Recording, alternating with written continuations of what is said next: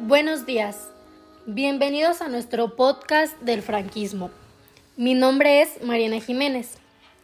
Es un periodo de la historia española que duró 40 años, de 1936 hasta la muerte del emperador en 1975. Durante este periodo fue evolucionando. En concreto, es la ausencia de libertades políticas, culturales, laborales e individuales y el poder ejercido de manera personal por un dictador el cual acumula el poder absoluto. Sobrevivió diferentes etapas históricas, incluyendo la Segunda Guerra Mundial, porque los vencidos no podían plantear una oposición y los sectores sociales beneficiados por la victoria bélica compartían demasiados intereses como para abandonar a un hombre que contaba con el apoyo de la Iglesia y el ejército. Las diferentes fases históricas en las cuales se divide las mencionaremos a continuación. Mi compañera Frida mencionará la esencia, el régimen y sus características. Vamos contigo, Frida.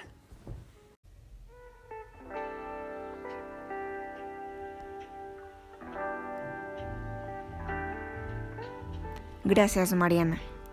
Muy bien, ahora continuaremos con la naturaleza del régimen. El franquismo en esencia es un régimen autoritario de carácter personalista y militar, surgido de la guerra civil.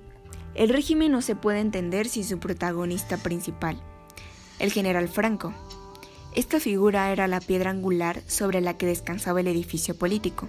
Tal es así que con su desaparición desapareció este sistema político. Los principales historiadores del franquismo le atribuyen los siguientes rasgos. Linz, régimen autoritario alejado de las democracias y los totalitarismos.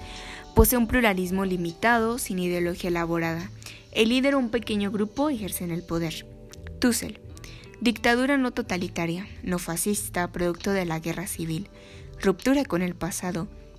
Gran importancia del componente militar y católico. Fontana, sistema fascista, para entenderlo hay que ir a sus inicios, donde se manifiestan libres de disfraces. Solo la derrota del eje obligó a la desfacitación del régimen. Características generales. Muy bien. El número uno es la ausencia de libertades. El franquismo es un régimen antiliberal, antiparlamentario, antirepublicano y antidemocrático. 2. Inexistencia de partidos. Solo existirá el movimiento nacional, partido único surgido de la unión entre falange y carlismo, el cual no ocupa todo el espacio político y es controlado y utilizado por el dictador. 3. Concentración del poder en manos de una persona. Todos los poderes del Estado están en manos del dictador. 4. El pluralismo limitado, las llamadas familias, católicos, familiares, militares, falangistas y monárquicos. 5. Estado fuertemente centralizado. Se terminó con la descentralización del Estado. 6. Extraordinaria importancia de la Iglesia Católica, tan ligada al régimen que en ocasiones era tan difícil diferenciar los límites de actuaciones pública del Estado y la Iglesia. Entre las altas jerarquías del régimen estaban las grandes prelados. 7. Unidad cultural y pensamiento único.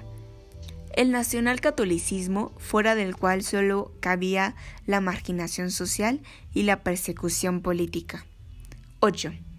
El régimen de Franco supuso la edad de oro del conservadurismo español. Religión católica, la patria el orden, la unidad nacional. Ahora continuamos con mi compañera Mariana García, la cual nos explicará el origen y la concentración de su poder, junto con la teoría para la justificación de su poder. Muy bien, continuamos con Diego Mariana.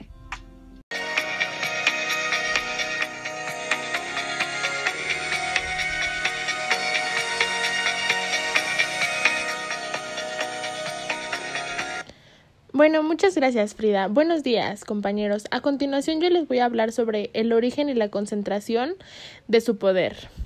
No se puede entender a franquismo sin Franco. Este personaje se hará con el poder ya desde el mismo inicio de la guerra civil, con lo cual régimen y dictador serán una misma cosa. Las siguientes medidas políticas le otorgarán el poder. En 1939, la Junta de Defensa de Burgos le confiere el mando único. Será jefe de Estado, jefe de gobierno y generalismo de los ejércitos. En este momento sus compañeros le entregaron el poder con el objetivo de ganar la guerra. Franco accedió a la categoría de generalismo.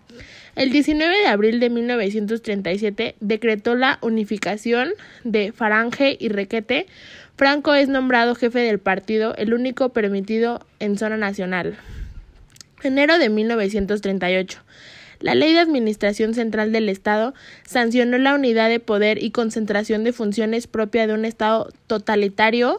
La ley investia a Franco de poderes prácticamente ilimitados, tales como la suprema postedad de dictar normas jurídicas de interés general y de la de someter a sus ministros a su personal y exclusiva obediencia y fidelidad.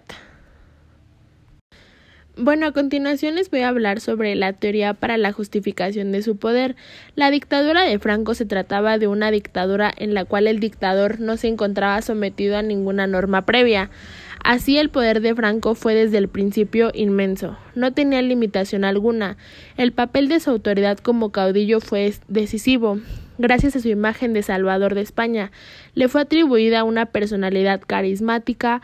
Su carisma fue impregnado de un claro componente religioso. La fórmula caudillo por la gracia de Dios le legitimaba religiosamente, tendiendo a enfatizar su carácter irresponsable como alguien que no debía su poder a la voluntad del pueblo, ni en el fondo a ningún otro factor. Este componente mesiánico y religioso llevaba aparejado que no existe ningún tipo de poder al cual él tuviese que rendir cuentas, ya que solo era responsable ante Dios y ante la historia.